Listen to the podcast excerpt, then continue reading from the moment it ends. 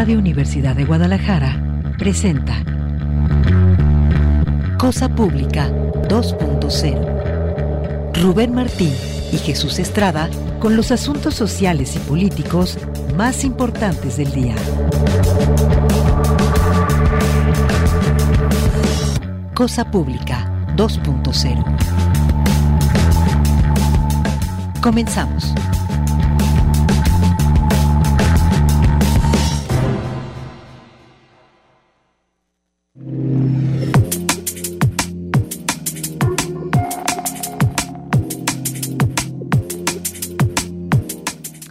Hola, ¿qué tal? Qué gusto que continúen acá en Radio Universidad de Guadalajara. Bienvenidos ahora a Cosa Pública 2.0, el espacio que preparamos con mucho gusto para compartirles en este horario una selección de los temas sociales y políticos que nos parecen más urgentes de la muy amplia agenda informativa de este día. Ya es el último día de febrero. Estamos transmitiendo en vivo este 28 de febrero del año 2023 desde la cabina de Radio Universidad de Guadalajara. Hoy les vamos a compartir varios asuntos.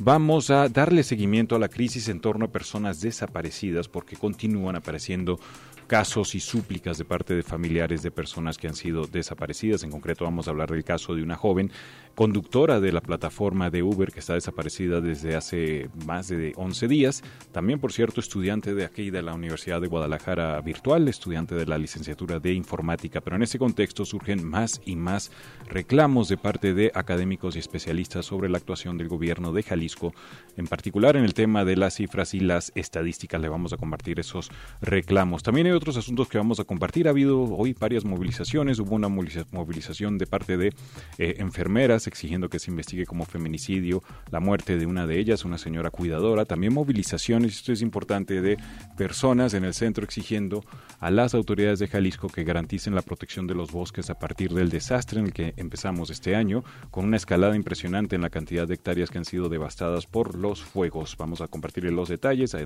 declaraciones del gobernador sobre el tema del incendio del pasado fin de semana allá en el Bosque la Primavera, según él, ah, fue intencional. Pero hablando de territorios, justamente hoy vamos a detenernos de varios asuntos también relacionados con esto. Vamos a tener una entrevista con eh, Luis Miguel Cisneros, hijo de Alfredo Cisneros. Él, Alfredo Cisneros, fue un defensor de los bosques de Michoacán que fue asesinado el pasado 21 de febrero en el contexto justamente de un proceso de protección en particular contra aguacateras allá en Michoacán. Y también vamos a tener en contacto con la abogada del Consejo Tillat Tlali. Esto es un consejo que está manteniendo desde hace desde el año 2015 una lucha contra una empresa minera, llegó hasta la Suprema Corte de Justicia de la Nación, lo ganaron y la propia Secretaría de Economía está reconociendo que no es factible otorgar concesiones, dos concesiones a esa empresa minera, de cual, de manera tal que se abre acá un aguas importantísimo para la defensa del territorio, en particular contra mineras. Es parte del menú que tenemos en esta tarde. Rubén Martín, ¿cómo estás? ¿Qué tal, José Estrada? Gusto compartir micrófono contigo. Muchísimas gracias a todas las personas que nos están acompañando, ya sea a través del 104.3 de frecuencia modulada aquí en el área metropolitana de Guadalajara Guadalajara, las otras emisoras universitarias. Bienvenidos todos ustedes quienes escuchan el podcast también. Les mandamos un cordial saludo. Muchas gracias a, Alejandro Coronado que nos acompaña en la producción y también a Manuel Candelas desde la mesa de controles y vamos a presentarle la información de esta tarde. Es un reclamo muy dolido de una familia. Han pasado 11 días y Todavía no se sabe absolutamente nada de Sofía Gil Galán, una joven de 24 años que trabajaba como conductora de la plataforma digital Uber, es traductora y estudiaba una licenciatura en informática y programación en UDG Virtual, todo esto con la finalidad de ser independiente y sacar adelante a su hija de cuatro años, pero que el pasado 18 de febrero desapareció mientras laboraba. Dijo su madre Jessica Galán, Sofía salió a trabajar y estaba trabajando como chofer de Uber para poder tener ingresos y continuar con su independencia y con su vida y ya no regresó. Tres días después de la desaparición, cuenta una nota que publica Milenio, las personas que le rentaban el automóvil a Sofía dijeron haber encontrado el vehículo en el municipio de Zapotlanejo, en la colonia San José del Río, en el cruce de las calles San Patricio y San Luis. Dentro del auto estaban las identificaciones, tarjetas y demás pertenencias de Sofía. Sabemos que tomó señal por La Laja, Tonalá y que apareció estacionado por Zapotlanejo el martes 21 con todas sus pertenencias dentro, que las personas que lo rentaban vieron que estaba parado, lo remolcaron y lo lavaron y lo volvieron a rentar ya que se les buscó por parte mía y de mi ex yerno, fueron a la fiscalía a entregar las pertenencias, yo tengo todo lo que me entregó la fiscalía, esto fue lo que dijo la madre, sin embargo Jessica no tiene certeza de que el automóvil realmente haya sido encontrado en ese punto, por lo que solicitó la Fiscalía del Estado el, material videográfico de las cámaras del C5, tanto de la zona donde fue detectada por última vez la señal del teléfono de su hija como el lugar donde presuntamente fue hallado el automóvil y a la fecha la Fiscalía no ha proporcionado este material. Por todo esto, la mamá de Sofía le está haciendo un llamado a las dependencias bancarias y a las autoridades para que se agilice el proceso, para que se revisen los videos del sistema C5 y permita un avance importante en el caso porque el tiempo es vital para encontrar a Sofía con vida. Dice, al gobierno hago un llamado a todos, a todo movimiento ciudadano que estamos que están en su gobierno, a Enrique Alfaro, si tenemos tantas cámaras son para usarlas el mismo día que ponemos una denuncia. ¿Qué pasó con nuestros hijos? Tú también tienes hijos y sé que si uno se te perdiera ese mismo día, verías todos los videos de hijos. Añadió la madre, es de vital importancia que las tengamos hoy mismo porque es la única manera en la que podemos encontrarla todavía viva. Los días siguen corriendo y no hemos podido ver cámaras ni de quién dejó el auto, ni de cuándo fue la última vez que mi hija salió de su departamento o dónde la trajeron. Esto fue lo que señaló esta madre. Como si fuera poco, los reclamos, la Fiscalía también se ha negado a proporcionarle a Jessica las copias del expediente de la investigación por el caso de su hija, a pesar de que incluso se cuenta con un oficio por parte de la Comisión de Derechos Humanos. Han pasado ya 11 días y cada segundo sin su hija se convierte en un mar de desesperación, dice Jessica. Esta es la peor pesadilla que le puede pasar a cualquier familia. Sofía tiene una hija de cuatro años que necesita a su madre y necesita tenerla cerca para verla crecer y apoyarla. Y yo también necesito encontrar a mi hija sana y salva porque te voy a encontrar, Sofía. Jessica Galán detalló que imprimirán lonas con la ficha de búsqueda de Sofía y las colocarán en avenidas principales de Tonalá, donde el teléfono de la joven tuvo su última señal, y en Zapotlanejo, en las cercanías donde fue encontrado el vehículo. Dijo, se lo suplico, si saben algo, háganoslo saber. Todos estamos en riesgo. Esto no es nada más de mi familia. Hay muchísimas familias, desgraciadamente, en estos días estoy conociendo que estamos pasando por lo mismo. Hoy fue mi hija y mañana puede ser el de cualquiera o podemos ser nosotros mismos. Hay que unirnos, hay que apoyarnos y si alguien la ha visto o si alguien la tiene, por amor de Dios, entréguenosla. Viva, te vamos a encontrar viva, Sofía, para que regreses con tu hija a verla crecer, dijo la madre totalmente angustiada. Por supuesto que vamos a contribuir con esta búsqueda compartiendo la fotografía y la nota de el diario Milenio. Como señas particulares de Sofía, tiene un tatuaje de mandala en el brazo izquierdo, otro en el lado izquierdo de la espalda en forma de cabello, caballo de mar, un pez rojo en la espalda baja, en la clavícula derecha una espada, en la pierna izquierda tres rosas, en el tobillo derecho unas margaritas y en el dedo pulgar un moño varias perforaciones y expansores de nariz en labio inferior y ambos lóbulos. Terrible, eh, eh, otro caso más en esta pues epidemia de desapariciones que estamos viviendo lamentablemente en el estado de Jalisco, pero veo también qué terrible que escuchemos todavía a estas alturas, pasan los años, pasan los años y son las mismas quejas de las familias. Han pasado 11 días y la Fiscalía no puede todavía mostrarle las cámaras de videovigilancia que son de las cosas básicas, la, la, la, la sábana de llamadas o incluso la ubicación del automóvil. Terrible que se sigan repitiendo estas denuncias. Vamos a la siguiente nota. Son declaraciones de que recoge el diario NTR de Jorge Ramírez Plasencia, investigador de la Universidad de Guadalajara, integrante del Comité Universitario en materia de análisis de desaparición de personas. Jorge Ramírez dice que el gobierno de Jalisco sigue una política de ocultar la mayor información posible sobre la crisis de personas desaparecidas, lo que provoca que la epidemia de casos persista y se intensifique en sitios como Tlajomulco de Zúñiga. El también integrante del Comité de Análisis sobre Personas Desaparecidas, acá de la Universidad de Guadalajara, recordó que desde el 19 de enero se hizo público que existe un análisis de contexto sobre la crisis de desaparecidos en Tlajomulco, pero a la fecha no se ha hecho público. Ese documento fue elaborado por la Comisión de Búsqueda del Estado de Jalisco y presentado al gobierno municipal, pero permanece oculto para el resto de la población. Se trata de una herramienta, dijo, que a los ciudadanos de Tlajomulco les serviría para asumir acciones preventivas. Son herramientas, añadió Jorge Ramírez, de prevención comunitaria. Son elementos que permiten a los familiares, a los involucrados con las desapariciones, tener elementos de juicio para presentar demandas, elevar reclamos, les dan elementos de que sus familiares desaparecidos formaron parte de un patrón, podría involucrar elementos del Estado y esto sirve para sostener las demandas jurídicas. Es una herramienta de apoyo para los mismos familiares, sin embargo, no se ha hecho público. Es que es importantísimo. Él explica que el análisis de contexto aparecen modos de operación, es decir, formas en las que desaparecen personas, también las frecuencias de los casos, los horarios, los días, la dinámica que podría estar asociada con respecto a las desapariciones y es esa información obviamente debe ser pública en la medida de lo posible. Debido a que la realización de este tipo de análisis va tarde, criticó que el gobierno de Jalisco asuma una posición de opacidad. El gobierno de Jalisco ha adoptado una política de no información que está agravando el problema. La falta de información, el análisis de contexto es generada por una política de no informar. Yo creo que parte del agravamiento del problema es que la sociedad no está informada de lo que está sucediendo y no hay alertas, no hay datos ni una aceptación pública sobre este problema. Y como consecuencia de esa falta de información, de esa estrategia de ocultar la información, pues el investigador advirtió que están aumentando las desapariciones, en particular en Tlajomulco. Él revisó la información oficial publicada mediante cédulas de búsqueda por parte de la Comisión de Búsqueda y detectó que entre el 19 de enero de este año, cuando se supo del análisis de contexto, y el pasado 25 de febrero se difundieron 19 fichas de búsquedas de hombres desaparecidos. Tlajomulco es el municipio con la mayor cantidad de fosas clandestinas localizadas en la actual administración. Al 31 de enero se suman 55 espacios de inhumación clandestina. Además, de acuerdo con el Registro Nacional de Personas Desaparecidas, en ese municipio han desaparecido 2.287 personas, de las que 1.368 siguen sin ser halladas y 210 fueron encontradas sin vida. Sobre este mismo tema se pronunció también otra integrante de este comité eh, universitario en materia de análisis de desaparición de personas, la doctora Carmen China, se dijo que, como se hizo con la pandemia del COVID-19, las desapariciones de personas en Jalisco deberían ser tratadas con la misma intensidad y seriedad. Incluso consideró que el gobierno de Jalisco debería tener una mesa de situación para atender el problema que va en ascenso. Dijo que el caso de Tlajomulco realmente es difícil, la estamos citando.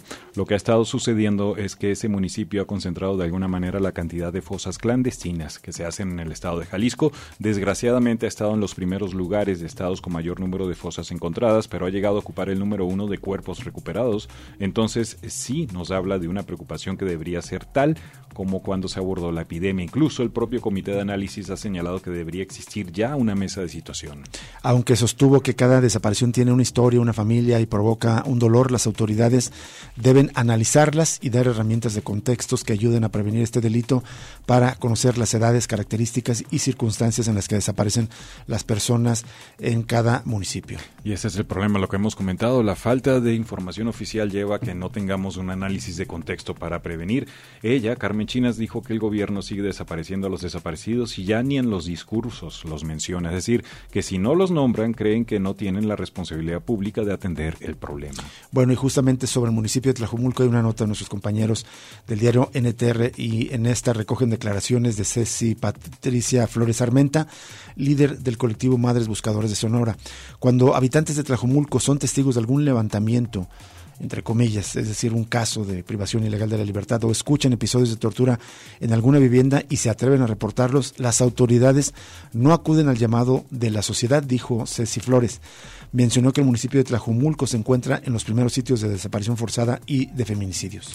Ella también contó que durante sus jornadas de búsqueda, los propios habitantes de Tlajumulco les han compartido que las autoridades no hacen nada contra la inseguridad. De hecho, ya cuenta que cuando han localizado cuerpos allá en Tlajomulco, dicen, nos comentan las familias que ellos en algunas ocasiones se han animado a reportar cuando están levantando a alguna persona, cuando están escuchando que en las casas donde ellos viven, a los lados, están torturando o en algunas ocasiones los están matando. Se atreven a denunciar, pero nunca llegan las autoridades. Imagínense qué grave esta denuncia. Cecilia Flores indicó que en Jalisco, al igual que en otras partes del mundo, las autoridades manipulan y ocultan la información de personas desaparecidas y localizadas en fosas clandestinas porque a ellos les perjudica en las estadísticas. Explicó que han detectado que en algunas ocasiones cuando las autoridades reportan haber localizado a una o tres personas, la realidad es que son hasta 18 perfiles. Sostuvo que por la apatía de las autoridades las desapariciones de personas van al alza. Terrible esta denuncia que presenta esta madre que se ha destacado por la labor de búsqueda y de colaboración con otras familias. Ella fundó eh, Madres Buscadoras de Sonora, pero ha colaborado con familias aquí del estado de Jalisco. Vamos a ir a una pausa y regresamos con más información aquí en Cosa Pública 2.0.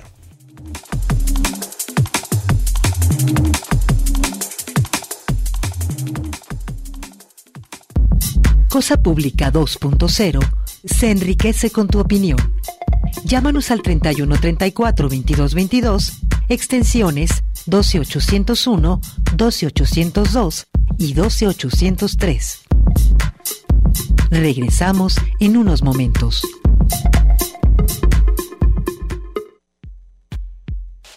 Cosa Pública 2.0. Regresamos.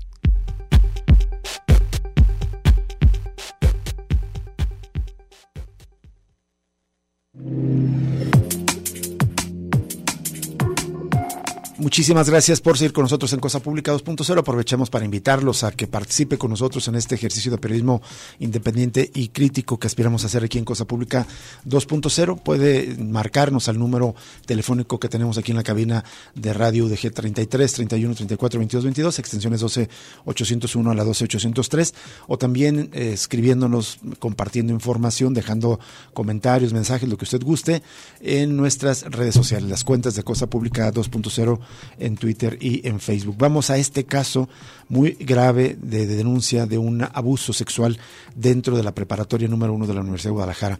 La UDG ha revelado un caso gravísimo que se registró el interior de sus instalaciones. A través de un comunicado informó que se activó un protocolo de refuerzo a la seguridad en la preparatoria 1 ubicada en el centro de Guadalajara.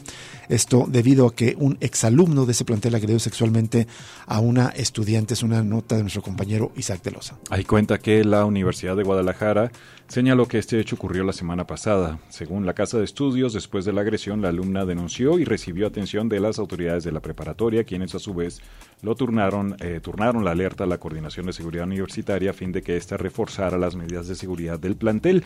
La estudiante también recibe apoyo de la Unidad para la Igualdad de la Universidad de Guadalajara, que le brinda apoyo y asesoría integral. La UDG destaca que el agresor fue detenido el viernes 24 eh, de febrero cuando intentaba ingresar al plantel, luego de que siete días antes se le había prohibido la entrada. Por último, la UDG hace un ejercicio de acercamiento con los estudiantes del plantel para que se identifiquen otras conductas de riesgo con la finalidad de tomar medidas que permiten evitar que se den casos similares en el futuro, construir en conjunto con la comunidad un plan de prevención y atención integral. Sin embargo, hay reclamos de parte de colectivos de feministas, en particular la Red de Maestras Feministas Guadalajara acusó que tras hacer públicas las denuncias de acoso y abuso sexual dentro de la preparatoria o secundaria 71, este es otro caso en Zapopan que el diario NTR, una directiva de esa institución se mostró indolente, dice, hacia las víctimas y solo se preocupó por la imagen de esa, de esa secundaria. En efecto, se trata de otra denuncia, esta ocurrida en la secundaria 71.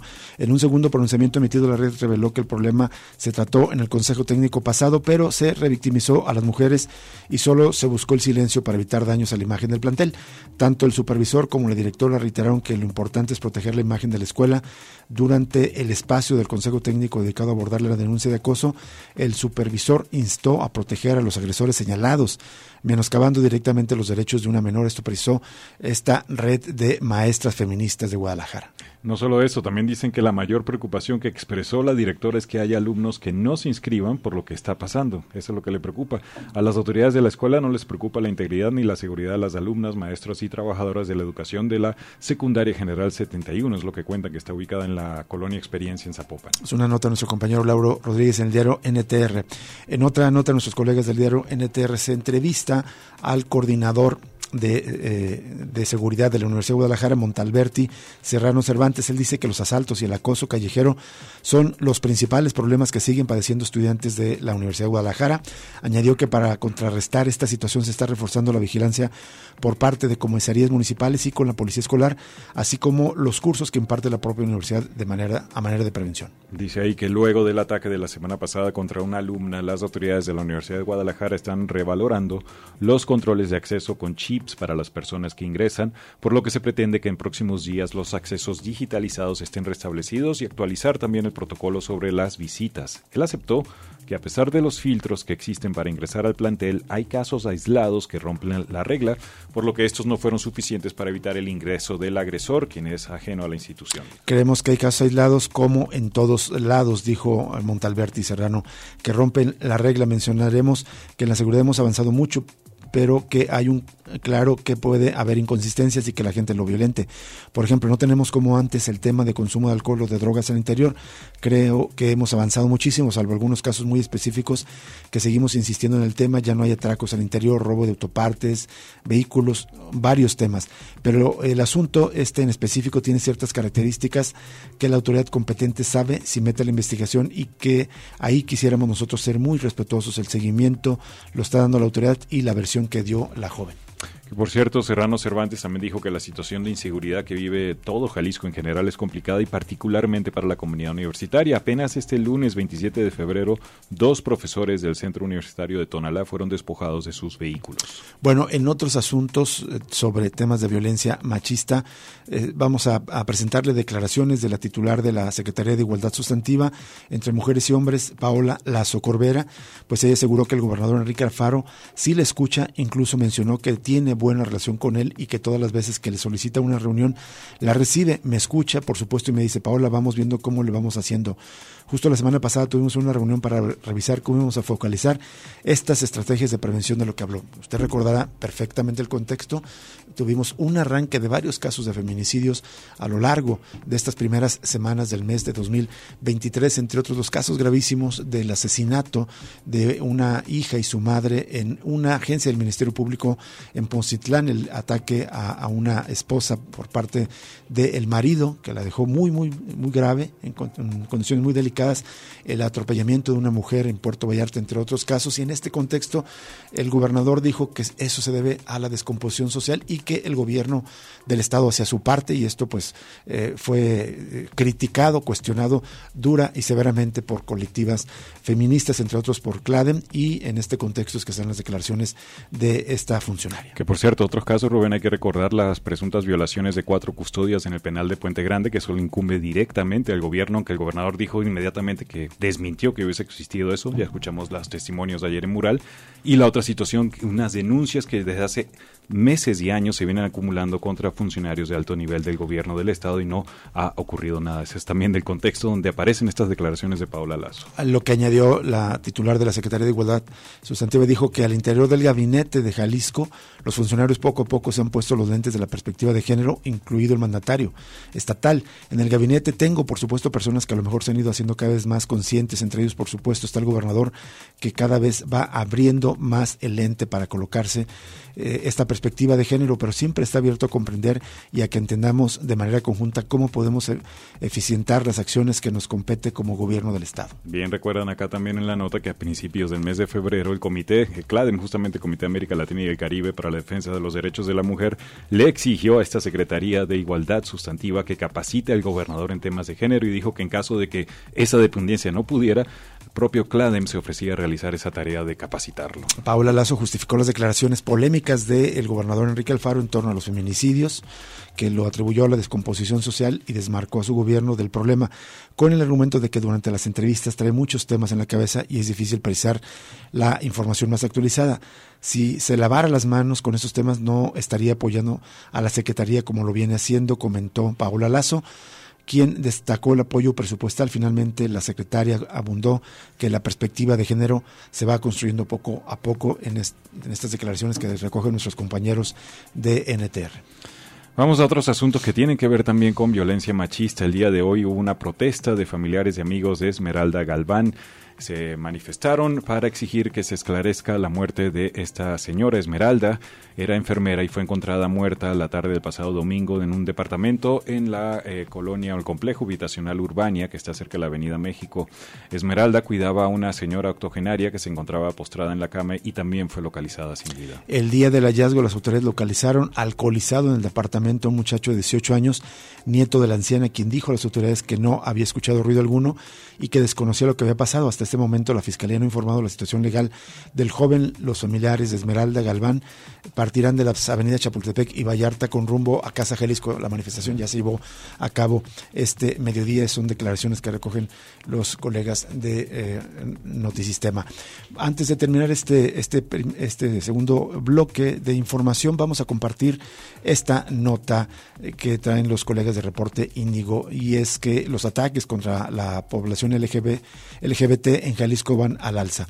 La Comisión Estatal de Derechos Humanos ha emitido nueve recomendaciones durante las últimas dos administraciones estatales para defender los derechos de la población de la diversidad sexual en Jalisco ante agravios cometidos tanto por instituciones del orden municipal como del estatal. Entre los casos que han, eh, que han sido atendidos por la Comisión con estas nueve recomendaciones, sin embargo, destacan dos por la gravedad de los hechos. Primero, el ataque que sufrió un joven homosexual de 25 años en 2013 mientras estaba detenido en las celdas municipales de Puerto Vallarta y lo cual le causó que perdiera la, la vista y otro detenido le extirpó los ojos. Eso es un caso terrible que todavía se recuerda. En este reportaje también se habla de otro, que es la muerte de otro hombre que también pertenecía a la población de la diversidad sexual, quien falleció, fue asesinado pues por una golpiza severa que recibió después de ser detenido por policías municipales de Casimiro Castillo. Esto ocurrió el 26 de agosto del 2020, en un caso que originó la captura de cuatro elementos de esa corporación, incluyendo al director y al subdirector. Terrible esta situación. Ya les compartiremos en nuestras redes sociales la nota completa de los colegas de Reporte Índigo. Bueno, vamos a irnos a la pausa, pero antes vamos a escuchar Usted recordará que el viernes no tuvimos programa porque eh, las autoridades de este sistema universitario de radio y televisión y cinematografía, encabezadas por Gabriel eh, Torres, eh, convocaron a celebrar un evento que se llamó Radiomorfosis. Desde hace aproximadamente 10 años se realiza en el marco de la FIL TV Morfosis y ahora con Radiomorfosis se discutió, se está repensando cómo la radio está interactuando en tiempos de Internet. En ese evento participó el rector general de la Universidad de Guadalajara al inicio y vamos a escuchar las palabras, un, fragmento de las palabras del rector Ricardo Villanueva al inaugurar Radiomorfosis y nos llegamos al corte después de escuchar. Así lo dijo en Radiomorfosis.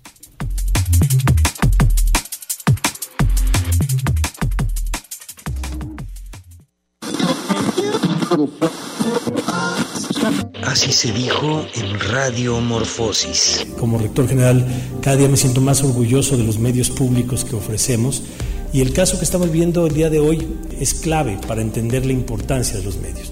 El día de ayer hay una contingencia atmosférica en la ciudad, la universidad suspende actividades con la información que nos otorga el gobierno del estado, pues se decide que se cancela la, la emergencia atmosférica, la universidad regresa a clases, y hoy en la mañana nos damos cuenta que en el sur de la ciudad y en casi toda la zona metropolitana no hay condiciones atmosféricas para tener clases. Y tuvimos que revertir en la mañana la decisión que habíamos tomado ayer a las 7 de la noche. No me imagino tomar esas decisiones si no tuviéramos una radio que nos ayude a difundir información rápido, eh, que llegue pronto y que sea confiable. Porque lo que hemos vivido, que las redes sociales, aunque son rápidas, no son tan confiables como lo es la radio. Y el día de hoy, que 40 millones de mexicanos sigan consumiendo tres horas al día de radio en un mundo con tantas fake news, a mí me parece una gran noticia. Qué bueno que todavía haya radio, porque la radio nos garantiza criterios editoriales que en las redes sociales no tenemos. Doctor Ricardo Villanueva Lomelí, rector general de nuestra casa de estudio. Radiomorfosis, presente y futuro de la radio. Ya regresa Cosa Pública 2.0 con Rubén Martín y Jesús Estrada.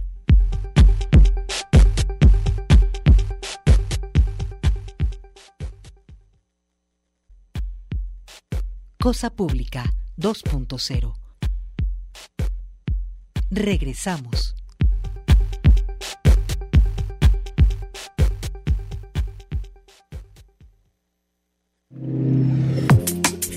Seguimos en Cosa Pública 2.0 aquí en Radio Universidad de Guadalajara. Muchísimas gracias por continuar con nosotros.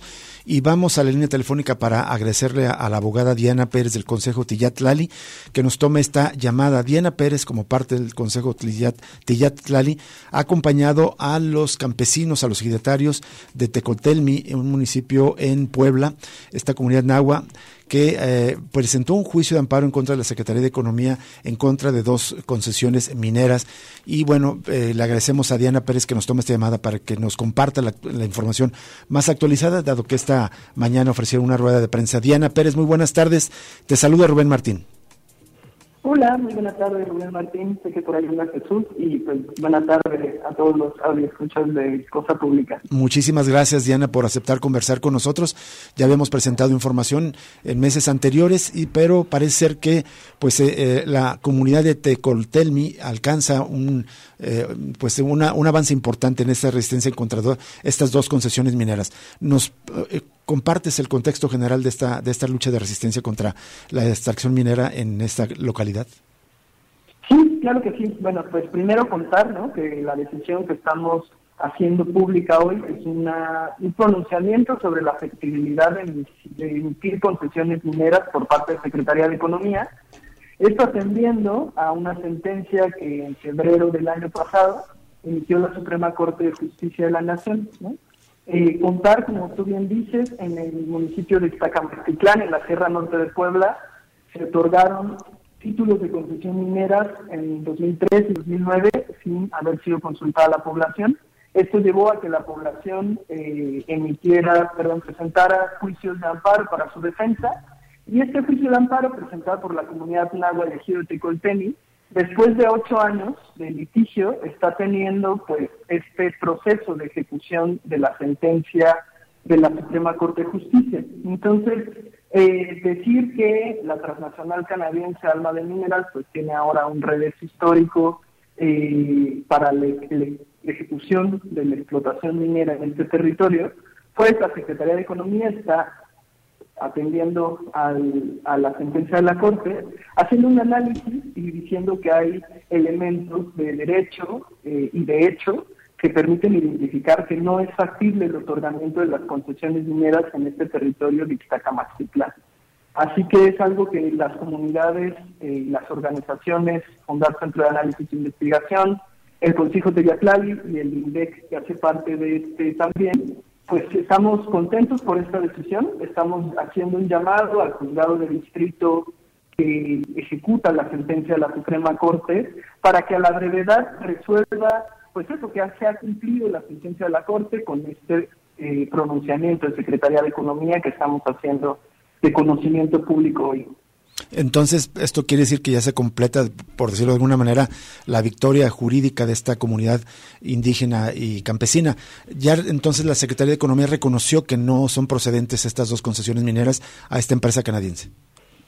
Efectivamente lo reconoce. Creo que es importante también agregar que las comunidades han estado eh, acompañadas en distintos momentos por organizaciones y se ha insistido a que el gobierno federal cumpla con, con el marco convencional eh, y nacional de derechos humanos en relación a un derecho muy específico y que suele ser vulnerado la mayor parte de las veces que se trata de megaproyectos en territorios de pueblos indígenas, y son las evaluaciones de impacto social y ambiental. Estas evaluaciones deberían ser previas a la emisión de cualquier concesión eh, minera en este específico momento, ¿no? Y hemos estado trabajando, eh, se ha trabajado con la Secretaría de Medio Ambiente y Recursos Naturales y con el Instituto Nacional de Pueblos Indígenas, que están también haciendo de conocimiento las evaluaciones de impacto social y ambiental que hicieron sobre el desarrollo de la minería en esta eh, región de Ixtacamaticlán, que para quien no la conoce, es la parte más alta de la cuenca del río Apulco, que desemboca eh, en el Golfo de México. Es una de las cuencas más pobladas por población de Totonaca y Nagua en esta zona del declive al Golfo. Y es una zona pues, de las que están eh, con mayor cuidado ambiental de un ecosistema específico que se llama bosque de nieve.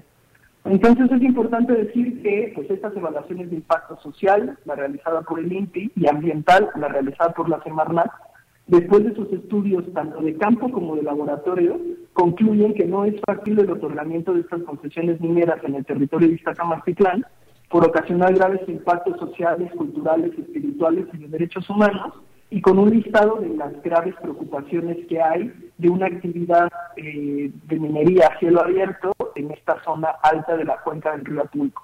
Sí, Diana Pérez, eh, ¿qué, importancia tiene este caso en, en, particular? ¿Sienta precedentes? Es decir, al ser ya dictaminado por los ministros de la Suprema Corte de Justicia de la Nación, ¿podría ser utilizado como referente en otras luchas de comunidades de pueblos que se opongan a la minería?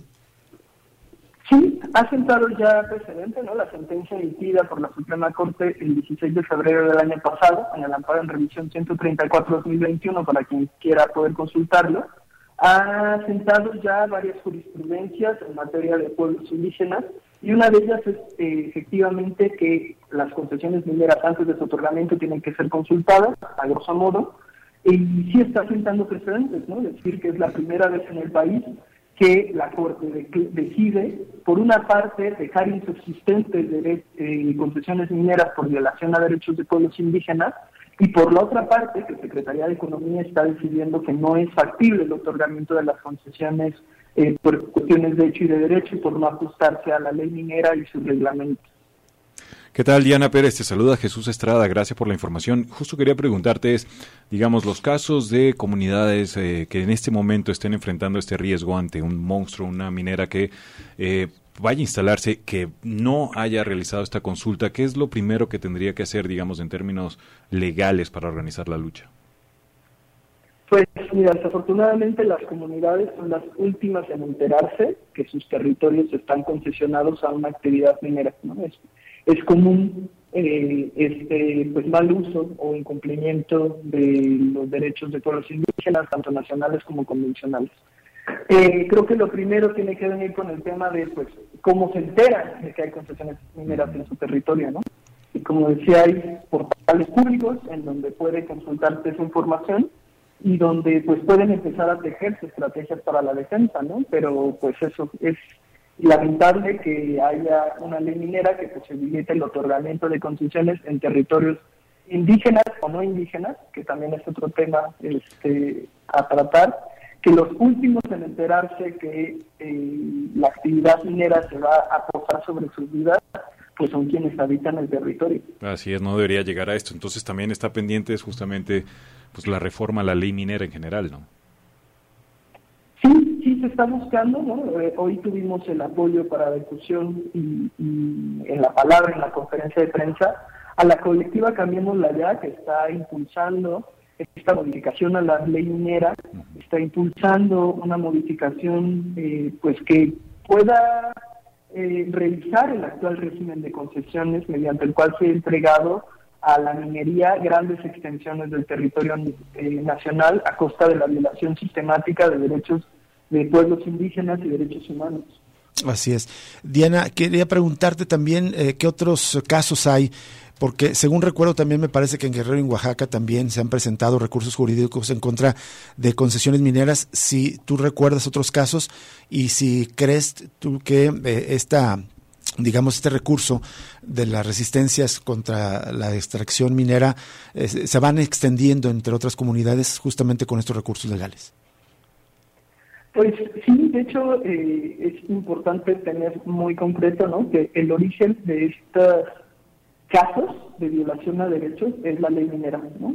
no, perderlo de vista, pero sé que hay eh, comunidades en todo el país que están viviendo el tema de la minería ya hace nueve años aproximadamente se empezó a hablar sobre el poder modificar, la intención de modificar la ley minera justo por lo que significa para la vida de las comunidades y que se empezaron a tejer estrategias jurídicas. Este amparo es parte de estas estrategias para intentar la modificación de la ley desde una orden judicial. Desafortunadamente la Suprema Corte de Justicia en su momento no asumió esta, esta responsabilidad histórica en el caso de Tecolteni y evadió el análisis de la ley minera, eh, pese a que es muy clara la, la contravención a derechos de pueblos originarios porque da preferencia a la minería sobre cualquier otra actividad, Así es. la declara de utilidad pública, aunque es claramente un negocio privado, da eh, derecho para el uso de agua, da preferencias para el uso de los terrenos, dígase expropiaciones o servidumbres de paso, y además otorga el territorio de las comunidades por 50 años prorrogables por otros 50, es decir, otorga la vida eh, campesina e indígena del país por 50 años prorrogables por otros 50, es decir, 100 años, a empresas privadas en su mayoría. Eso es. Eh, eh, Diana eh, Pérez, y que ya, una vez que ya, ya, está totalmente fundada, es decir, ya no hay ninguna actividad minera, está suspendida ahí en Tecotelmi.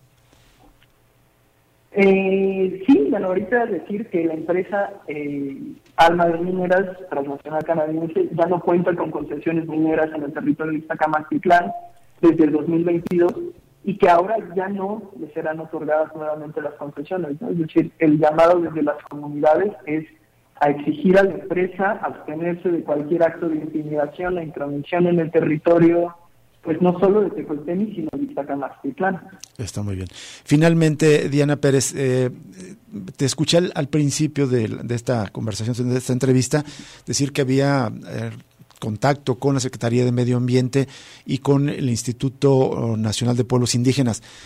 ¿Hay un cambio en este gobierno para tratar de sensibilizar y obligar a que antes de que se entregue una concesión minera se consulte a los pueblos?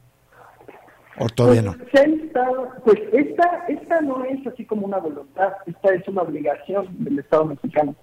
Es muy claro el compromiso que desde 1989 el Estado mexicano, al firmar el convenio 169 de la Organización Internacional del Trabajo, eh, tiene para con los pueblos originarios. Y es muy claro el, el apartado de este convenio en el cual señala que cualquier acto administrativo, legislativo susceptible de afectar a pueblos indígenas tiene que ser consultado.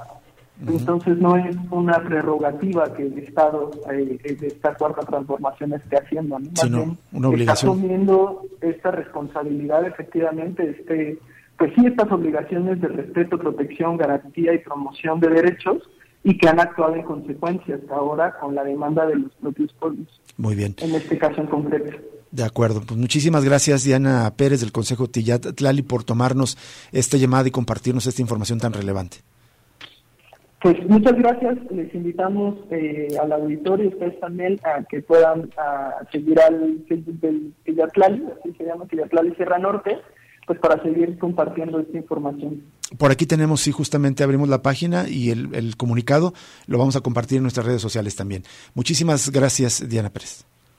Bueno, ah. muchísimas gracias. Bonita tarde. Igualmente para ti, de Diana Pérez, abogada, integrante del Consejo Tillat Tlali de la Sierra Norte de Puebla, que trabaja por la defensa de la vida y nuestro territorio. Y bueno, justamente uno de estos casos es este de esta comunidad de Tecoltemi, en este municipio de Ixtacamaxtitlán, allá en la Sierra Norte de Puebla. Enhorabuena por esta comunidad y pues eh, ojalá eh, haya más casos así de estas resistencias en contra del modelo extractivista que logran finalmente poner fin a esta destrucción de sus territorios. Y ya que se reforme esa ley minera, no es posible estar en esta situación y estar cargando con juicios largos y costosos como este. Muchas veces lo hemos eh, comentado, de hecho, en alguna ocasión de, de Rema, me parece que nos compartieron que la ley minera mexicana en realidad es una pues fue un modelo impuesto por las mismas corporaciones eh, eh, transnacionales mineras, especialmente canadienses.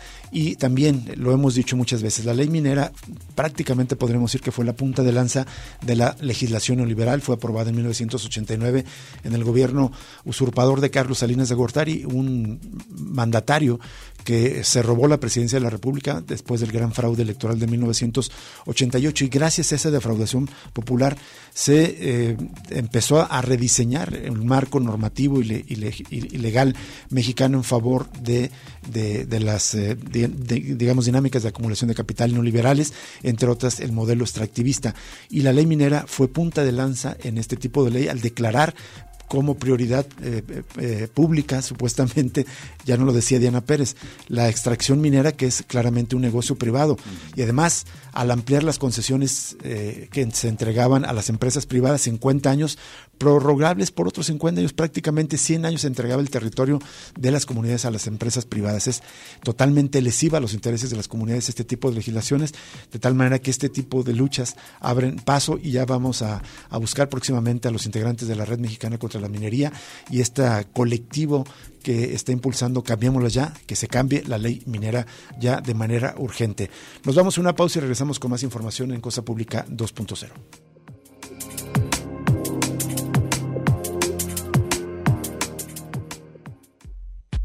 Ya regresa Cosa Pública 2.0 con Rubén Martín y Jesús Estrada.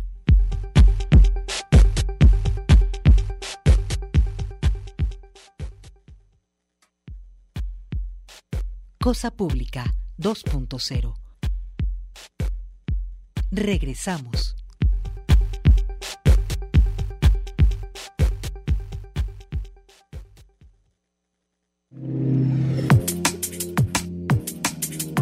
Seguimos en Cosa Pública 2.0. Probablemente más de, de, de ustedes, probablemente la mayoría, probablemente todos, se enteraron de esta controversia sobre dónde eh, podría instalarse una planta parece ser que va a ser muy grande, una planta de la empresa Tesla, de este mega millonario Elon Musk, considerado uno de los hombres más ricos del mundo. Se disputa el primer lugar con Jeff Bezos. a veces, primer lugar a veces uno, a veces otro. Ahora eh, Elon Musk de, eh, la, de, de, Tesla y de otras empresas muy controvertidas.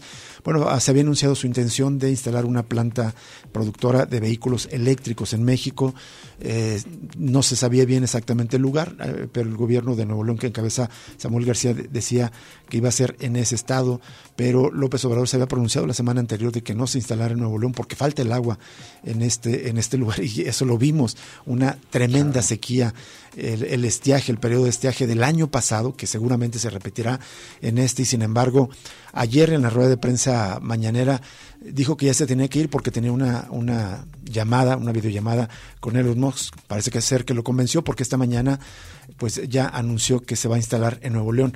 Vamos a escuchar una parte de lo que dijo López Obrador en la conferencia de prensa de esta mañana sobre este asunto. Platicamos ayer con el señor Elon Musk, el director de Tesla. Eh, hay ya un entendimiento, eh, si van a dedicar la inversión a México y se va a establecer la planta en Monterrey con una serie de compromisos para enfrentar el problema de la escasez de agua. Ellos van a ayudar en este sentido. ¿Plantas remotas? No quiero este, ampliar más la información porque creo que mañana se va a dar a conocer eh, este anuncio a detalle por parte de la empresa Tesla y además eh, se van a dar a conocer algunos compromisos y la semana que viene otros compromisos. Informo al pueblo de México que hablé con el señor Elon Musk en dos ocasiones por video, videoconferencias. El viernes por la noche desde Chetumal de ayer por la mañana.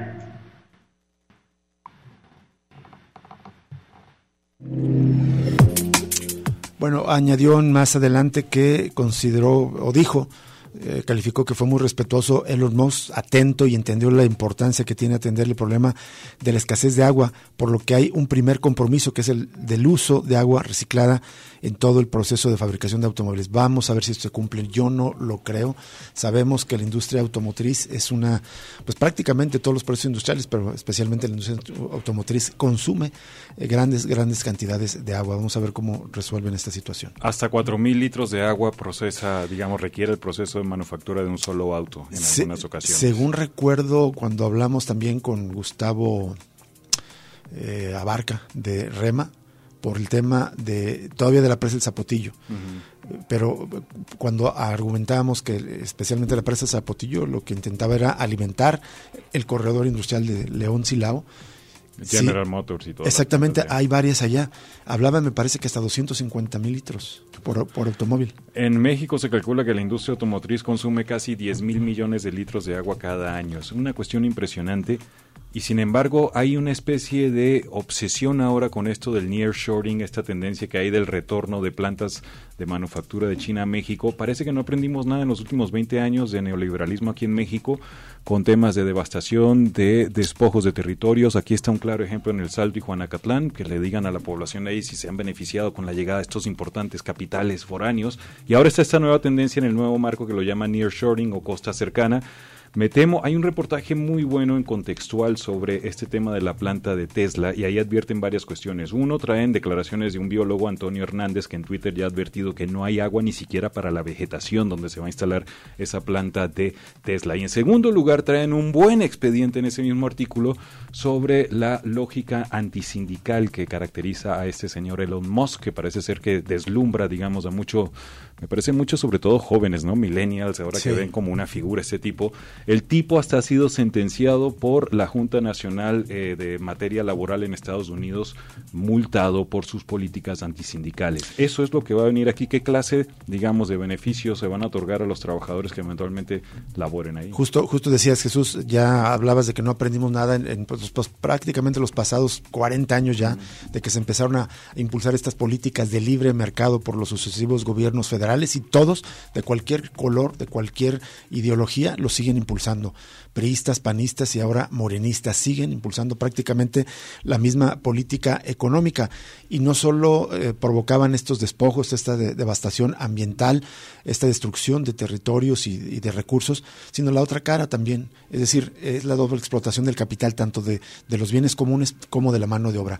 Viene acompañada de una explotación laboral, vamos a ver qué es lo que ocurre, ya les compartiremos en nuestras redes sociales eh, justo una nota de Animal Político de Elon Musk y su largo historial de promesas sin cumplir en la que pues se recuerdan que aunque hasta ahora se hablaba poco en México de subsidios, muchas compañías de automóviles han recibido incentivos significativos para construir plantas en el país. Vamos a ver si esto no es lo que está, va a pasar también en México. Ahí traen declaraciones de un especialista que dice que justamente se, hay dudas sobre el impacto económico para las localidades cercanas a estas megaplantas. Es un reportaje de AP, por cierto. Así es, es cuestionable si realmente esto es económicamente benéfico para las comunidades o el proporcionar esos subsidios, dijo Sam, eh, Sam analista de investigación en Gilder House Insights. Bueno, y en más asuntos relacionados con los megaproyectos que impulsa el gobierno de Andrés Manuel López Obrador, los colegas de Animal Político promovieron una, una solicitud de transparencia por la cual les consiguieron que el gobierno federal, a través de la, de eh, del Fondo Nacional de Turismo, les confirmara que al menos tres millones y medio de árboles han sido talados o removidos para construir las obras del tren Maya allá en la península de Yucatán. De hecho, las comunidades mayas también en otra nota de Desinformémonos están anunciando que van a impedir, digamos, el desarrollo de ese tren Maya acudiendo al Tribunal de los Derechos de la Naturaleza. Son comunidades allá de la península de Yucatán que van a presentar esa denuncia. Bueno, nos vamos ya. Los, eh, muchísimas gracias. Le queremos agradecer que nos haya acompañado en esta hora de Cosa Pública 2.0 le invitamos a permanecer en sintonía de Radio Universidad de Guadalajara. Sigue Lugar Común con Diana Solórzano y Mercedes Cárdenas. Ahora el tema es las promesas de Cuaresma. Muy interesante, sin lugar a dudas, programa Lugar Común de esta tarde. Bienvenidos. Y luego el resto de la programación habitual. Y nosotros, por supuesto, lo invitamos a que mañana nos acompañe nuevamente a otra emisión de Cosa Pública 2.0, el análisis crítico de la realidad de cada día. Hasta mañana, muchas gracias.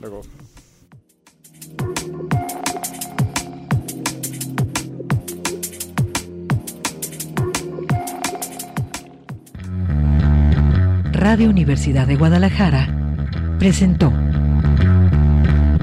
Cosa Pública 2.0 Rubén Martín y Jesús Estrada con el análisis crítico de la actualidad. Cosa Pública 2.0 Gracias por escucharnos.